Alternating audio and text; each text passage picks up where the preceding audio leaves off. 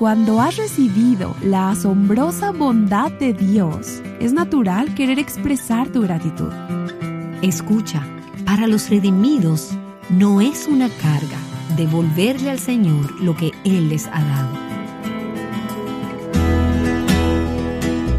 Estás escuchando a Viva Nuestros Corazones con Nancy de Moss Wolgemuth en la voz de Patricia de Saladín. Hoy, 23 de febrero de 2024.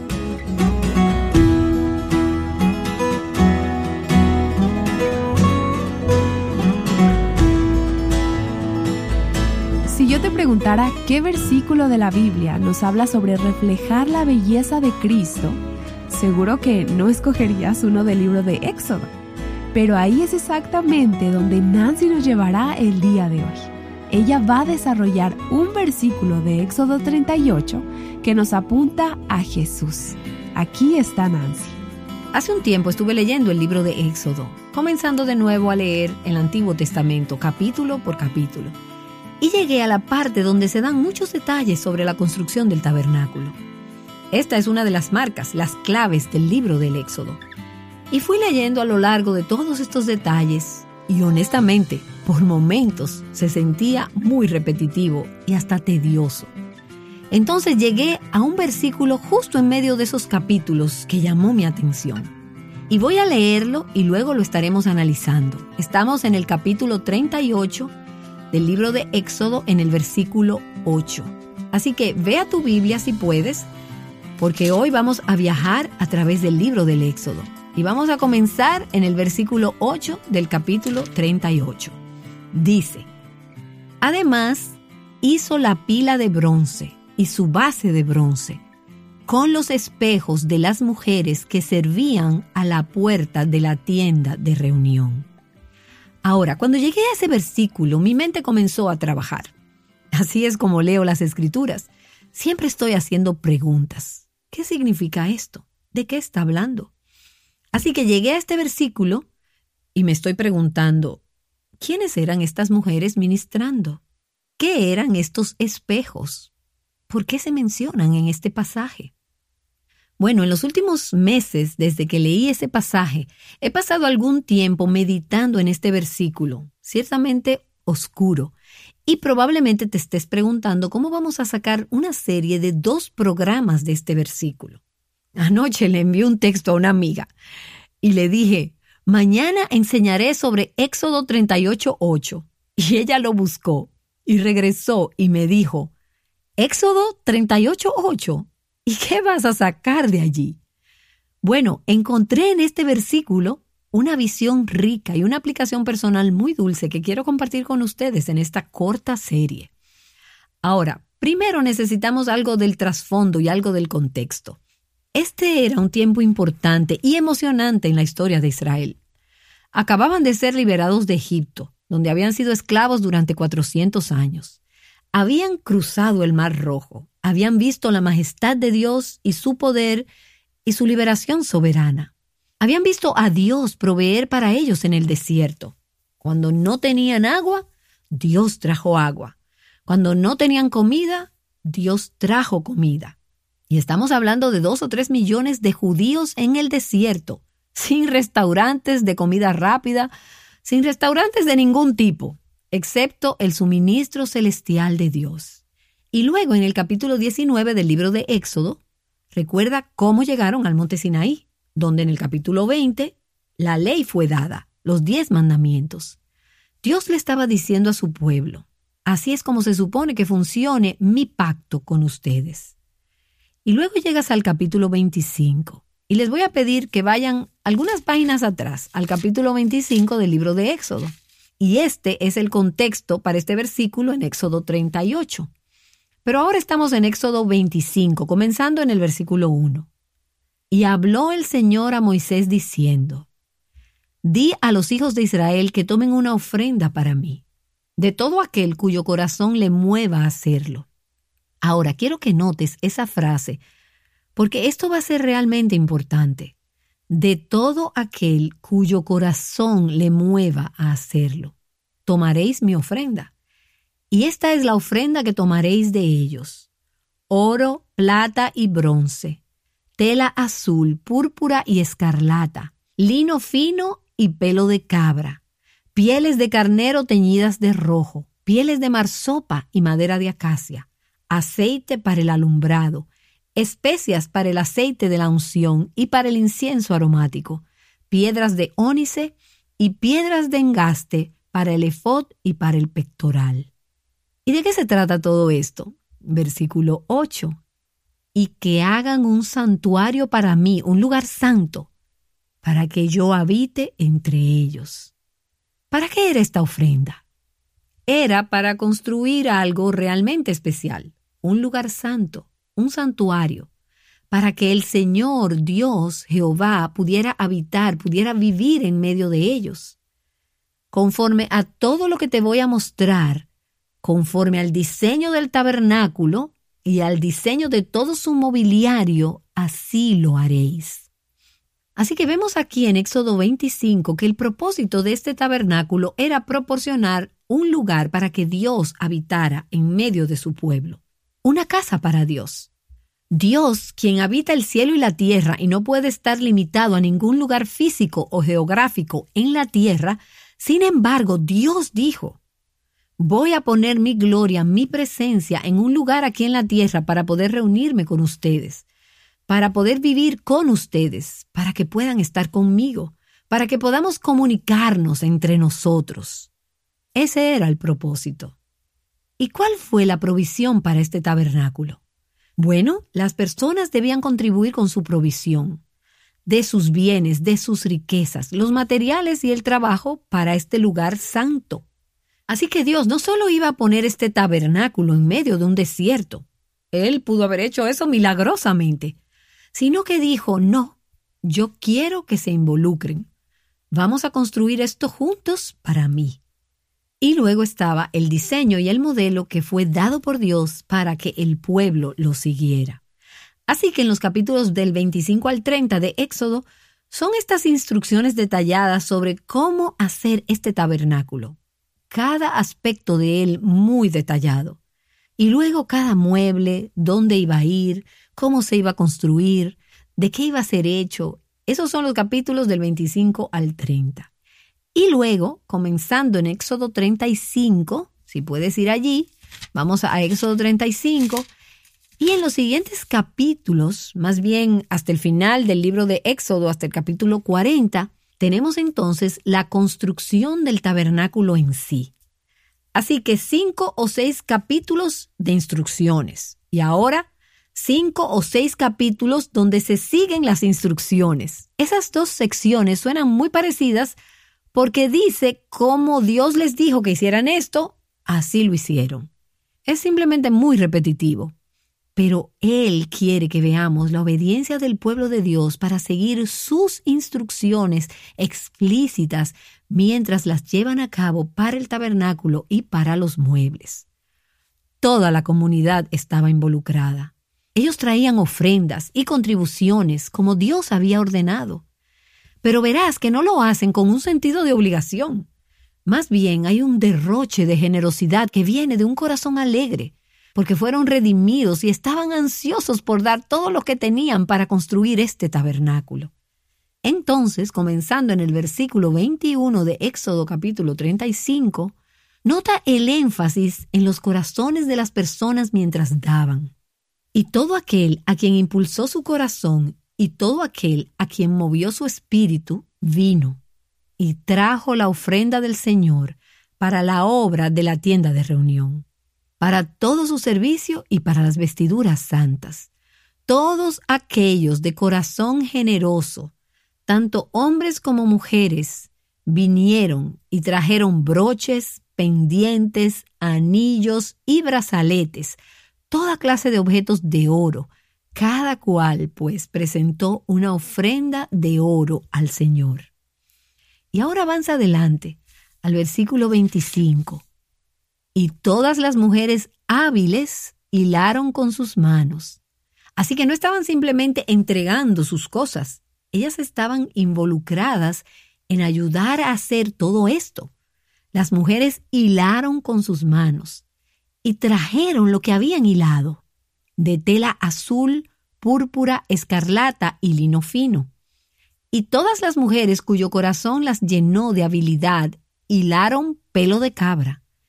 Y los jefes trajeron piedras de ónice y piedras de engaste para el efod y para el pectoral. Y las especies y el aceite para el alumbrado, para el aceite de la unción y para el incienso aromático.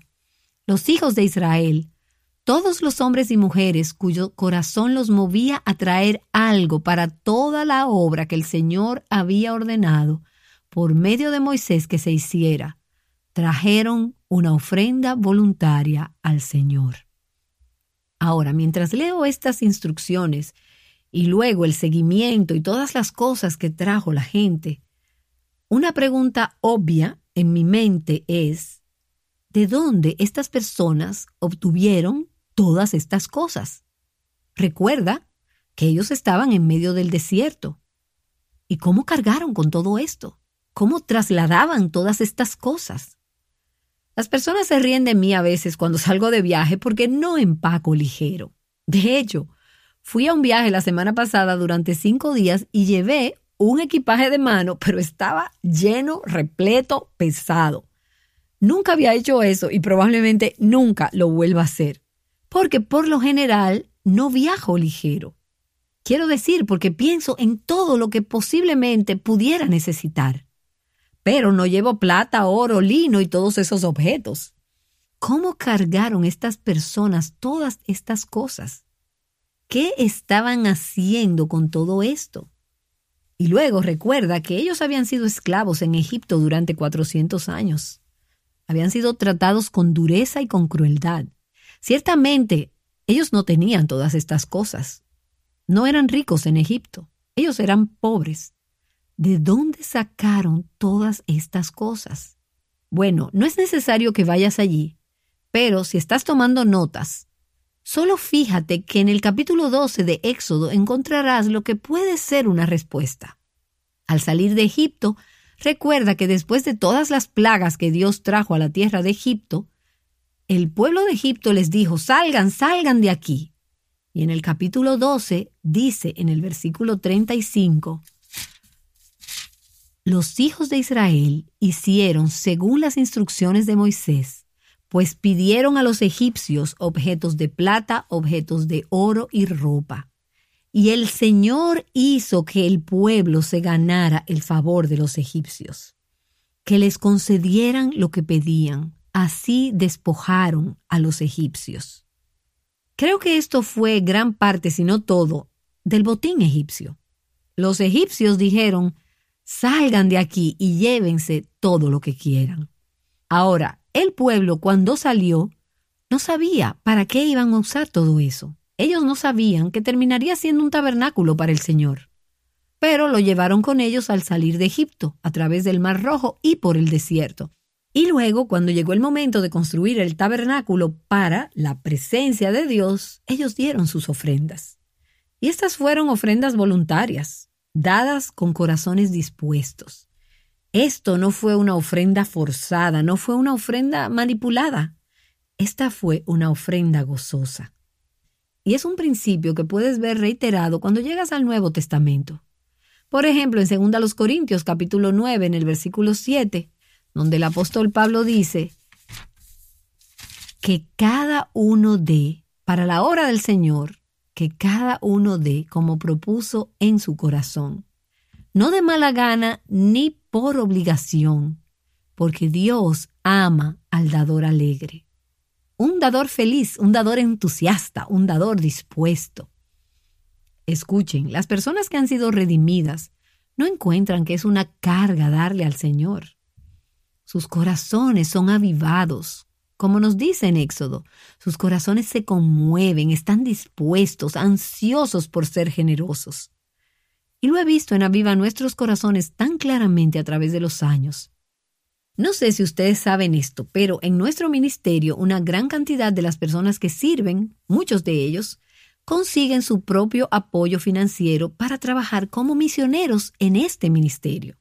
Estas personas vienen de todas partes, no por coerción, sino como voluntarias, porque sus corazones han sido movidos y sus vidas han sido transformadas por Cristo y por este mensaje. Y a medida que experimentaron libertad, plenitud y abundancia en Cristo, ellas levantan sus manos y dicen, quiero ser parte de lo que Dios está haciendo aquí. Y muchas de ustedes que son colaboradoras del ministerio, tú apoyas este ministerio. No lo hiciste porque tenías que hacerlo, no lo hiciste porque no había nada más que pudieras hacer con esos fondos, sino que lo haces con un corazón alegre porque amas a Cristo y amas lo que Él está haciendo en el mundo y amas ser parte de eso. Ese es el corazón que vemos en estos israelitas cuando trajeron los materiales y los suministros para la construcción del tabernáculo. Y finalmente, en el capítulo 38, te dije que llegaríamos a este versículo oscuro, en el capítulo 38, comienza la construcción del tabernáculo. Las ofrendas han sido traídas, los suministros han sido traídos, está todo allí. Y las personas han hilado las telas y los materiales y está todo allí. Y ahora tenemos esta descripción con gran detalle, siguiendo las instrucciones que Dios ha dado acerca de la construcción del tabernáculo. Y así llegamos al versículo 8 de Éxodo 38, el versículo que me llamó tanto la atención hace unos meses. Además, hizo la pila de bronce y su base de bronce con los espejos de las mujeres que servían, o algunas de sus traducciones pueden decir, las mujeres ministradoras quienes servían a la puerta de la tienda de reunión. Ahora, solo algunas preguntas sobre este versículo. ¿Qué significan algunas de estas palabras? Hizo la pila. ¿Y a quién se refiere? Bueno, podrías pensar que era Moisés, pero no estarías en lo correcto. Moisés había dado las instrucciones. Para descubrir quién es él, el que había hecho la pila, tienes que regresar al primer versículo del capítulo 37. Y puedes ver que él hizo esto, él hizo esto, él hizo aquello. ¿De quién está hablando? ¿A quién se refiere? Está en el primer versículo del capítulo 37. Y su nombre es Besaleel. Y puedes preguntarte, ¿y quién es Besaleel? Bueno, para descubrir quién es Besaleel, tienes que regresar, y no es necesario que vayas allí, pero tienes que regresar al capítulo 31 en el versículo 1 y los siguientes, donde dice que Dios le dijo a Moisés, he nombrado dos hombres, Besaleel y Aholiab, a quienes mi espíritu les ha dado sabiduría y habilidades para supervisar el proceso de construcción del tabernáculo. Así que eran hombres que Dios había dotado para ser sabios constructores y artesanos, para hacer todo esto. Ellos eran los contratistas generales, por así decirlo. Así que tenemos aquí a Besaleel, a pesar de que no se menciona en el versículo 38, haciendo esta pila de bronce. Algunas de sus traducciones dirán que hizo un lavamanos. ¿Y qué era esta pila de bronce?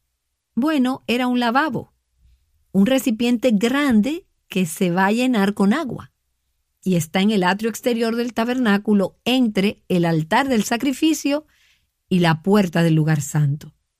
Ahora, esa secuencia, esa posición es realmente importante porque los sacerdotes se lavarían las manos y los pies en este lavabo, en esta fuente, en esta pila de bronce, antes de entrar al lugar santo, para llevar a cabo sus deberes sacerdotales. Así que primero estaba el altar del sacrificio donde se harían los sacrificios para el perdón de los pecados, luego estaba la pila de bronce, los sacerdotes se lavarían las manos y los pies y luego irían al lugar santo para hacer allí su trabajo. Ahora, esta pila, esta cuenca de bronce es un símbolo, es una imagen, es una sombra del Evangelio. El altar describe cómo nuestros pecados son expiados en la cruz, donde Cristo sacrificó su vida. Él entregó su sangre por el perdón de nuestros pecados. Pero entonces la pila, este lavabo, significa que nosotras, como creyentes en Cristo, habiendo sido perdonados nuestros pecados, somos lavadas diariamente por el agua de su palabra para que podamos tener manos y pies puros para servir a un Dios santo. Y es por eso que no solo necesitamos la palabra de Dios una vez cuando fuimos salvadas, necesitamos la palabra de Dios todos los días para lavarnos, para limpiarnos.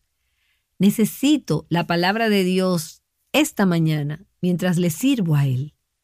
Tú necesitas la palabra de Dios todos los días para lavarte mientras le sirves. Así que está esta pila de bronce y ella es una de las piezas realmente importantes en el tabernáculo. Y estas mujeres quienes ministraban allí llegaron a la entrada de la tienda de reunión. Ahora, probablemente si pones todo esto junto, verás que este no es realmente el tabernáculo, porque el tabernáculo está en proceso de ser construido. Así que esta es probablemente la tienda que precedió al tabernáculo. ¿Recuerdas en Éxodo 33 que había una carpa establecida fuera del campamento donde Moisés iba a reunirse con Dios? La gente venía y se ponía de pie y observaban cómo él adoraba. Y luego, cuando él salía, su rostro brillaba por la presencia de Dios. El tabernáculo aún no estaba terminado, por lo que probablemente todavía estaban usando esta tienda de reunión. Y estaban estas mujeres que ministraban o servían en la entrada de esta tienda de reunión. Ahora, no sabemos mucho sobre esto porque solo tenemos este único versículo. Y quizá algún otro que nos ayude, pero esto es lo que sí sabemos. Sabemos que estas mujeres tenían un corazón para el Señor, tenían el deseo de estar cerca de Él, de estar en su presencia, y tenían un corazón para servirle. Ahora, no sabemos específicamente qué hacían, pero de alguna manera ayudaban a los sacerdotes, ayudaban a la obra del tabernáculo. Un comentarista sugiere que tal vez estas mujeres velaban durante la noche. No lo sabemos, podría ser, pero se distinguían por su devoción al Señor y a su servicio. Ahora, se habla de estas mujeres quienes ministraban o que servían. Y esa es una palabra inusual. De hecho, una traducción alterna, dependiendo de la traducción que estés utilizando, puede leerse de la siguiente manera. Las mujeres que servían a la puerta del tabernáculo de reunión. Ellas ministraban o se reunían. Podría ser traducido de ambas formas. Esa palabra se reunían literalmente significaba que vinieron en batallón. Y es interesante, porque es una palabra de batalla. Significa una reunión en tropas, como un ejército. Dice un diccionario de la Biblia, servir en multitud, hacer guerra o luchar. Y un comentarista dice que puede significar que cumplieron sus deberes en bandas organizadas, como soldados en un ejército. Pero hay algo de organización aquí, hay una reunión, hay una gran cantidad de ellas. Esto sugiere que había muchas de ellas, se reunían para servir juntas. Así que aparentemente estas mujeres se reunían regularmente para servir al Señor. Ahora, solo un pequeño paréntesis aquí. Un punto, y no lo noté hasta ayer. Pero esa es la misma palabra que se usa en 1 de Samuel capítulo 2 versículo 22. Es un poco más adelante en la historia de Israel, pero es triste ver como algo que comenzó como devoción genuina y de corazón y de servicio al Señor de todas estas mujeres reunidas. Ya para el tiempo de Samuel, muchas de estas mujeres que servían en la entrada del tabernáculo terminaron involucradas en una horrible prostitución religiosa con los sacerdotes, por la decadencia espiritual y la inmoralidad que prevalecía en la nación de Israel. Pero es la misma frase que se usa las mujeres que se reunían para servir en la entrada del tabernáculo del Señor. Ahora, no he desarrollado todo eso, pero les diré una cosa que realmente llama mi atención, y es que servir al Señor no nos exime de la tentación y del pecado, incluso del pecado grave, mientras servimos al Señor. Es por eso que necesitamos el Espíritu Santo. Y es por eso que necesitamos esta pila, este lavabo, para lavarnos, para limpiarnos. Por eso necesitamos la palabra de Dios, para lavar nuestros corazones y para mostrarnos quiénes somos y qué necesita ser confesado. Así que aquí tenemos una advertencia cuando pensamos en estas mujeres que ministraban en la entrada de la tienda de reunión. Pero ahora llegamos a los espejos. Y voy a dedicar unos minutos a esto en el día de hoy, pero retomaremos este concepto de los espejos. Estos eran reflectores. Cuando ves esta palabra espejos, no quiero que imagines los espejos de vidrio de hoy en día, Más bien piensa en placas de bronce pulido que reflejaban, en las que podías ver tu reflejo. Y pienso que probablemente estos fueron parte del botín que los egipcios le habían dado a los israelitas cuando salieron apresuradamente.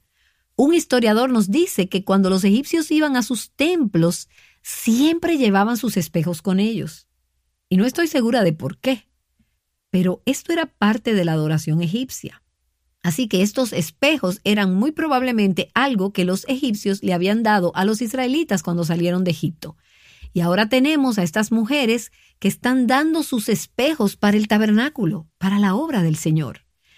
Y estos espejos representaban algo de belleza, algo de valor, algo que era un instrumento práctico, después de todo. ¿Qué ibas a hacer en el desierto sin un espejo?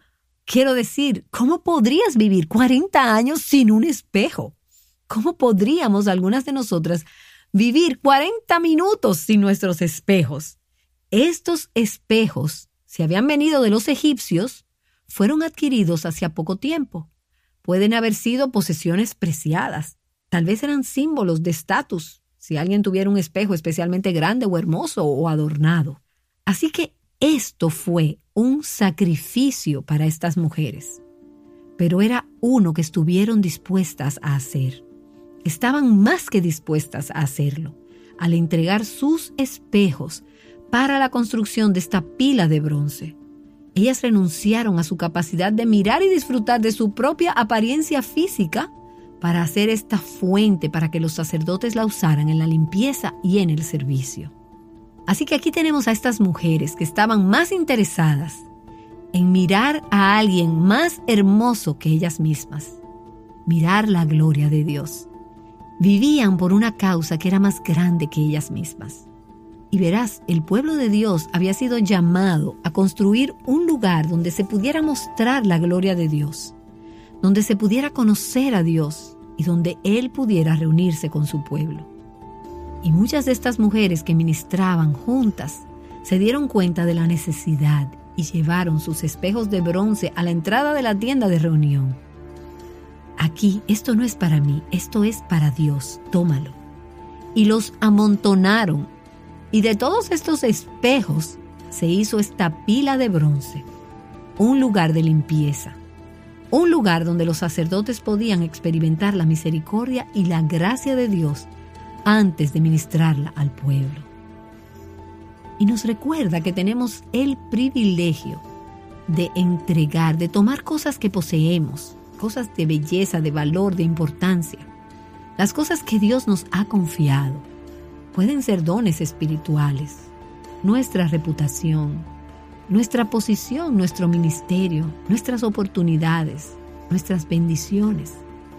Y reunirnos y venir como una multitud del pueblo de Dios y traer estas cosas con nosotras y ponerlo todo a los pies de Cristo y decir, es todo tuyo, todo es para tu gloria. No necesitamos seguir mirándonos a nosotras mismas en estos espejos. Queremos que nuestras vidas y todo lo que tenemos sea usado para reflejarte a ti, tu belleza, tu gloria, se utilicen para tu servicio. Así que tomo de este pasaje un llamado a renunciar a nuestros espejos a darlos a Jesús y permitir que se conviertan en algo de valor eterno, herramientas que ayudarán a otros a ser limpios y experimentar su misericordia, su gracia y adorarle a Él. Verás, el ministerio en última instancia, como sea que sirvas al Señor, donde quiera que le sirvas, cualquiera que sea tu vocación, no se trata de mirarnos a nosotras mismas se trata de hacer todo lo posible para alentar a las personas a mirar a Jesús. A menudo mi esposo ora cuando vamos juntos a una actividad o a un evento y él dice que tu nombre sea exaltado. Y él ora lo que dice Juan capítulo 3 versículo 30, que él crezca y que yo mengue, que yo disminuya. Y ese era el corazón de estas mujeres que ministraban, que se reunieron para entregar sus espejos al Señor. Bueno, echaremos otra mirada a los espejos de nuestras vidas. Y veremos qué más el Señor tiene que decirnos. Gracias Señor por tu palabra y por un pequeño versículo como Éxodo 38, 8, que puede hablar a nuestros corazones hoy, miles de años después, acerca de cómo podemos convertirnos en reflejos de tu gloria. Que así sea. Oro en el nombre de Jesús. Amén. Nancy DeMoss Wolgemuth nos ha estado desafiando a vivir de manera que reflejemos la belleza de Cristo. Espejito, espejito. ¿Quién es la más bella de todas? Mañana, Nancy explora cómo este cuento de hadas arroja algo de luz sobre la condición de nuestros corazones. Conoce algunos de los espejos que tienes en tu vida y lo que el Señor tiene para decir sobre ellos en el próximo episodio de Aviva Nuestros Corazones. Aviva Nuestros Corazones es un ministerio de alcance de Revive Our Hearts.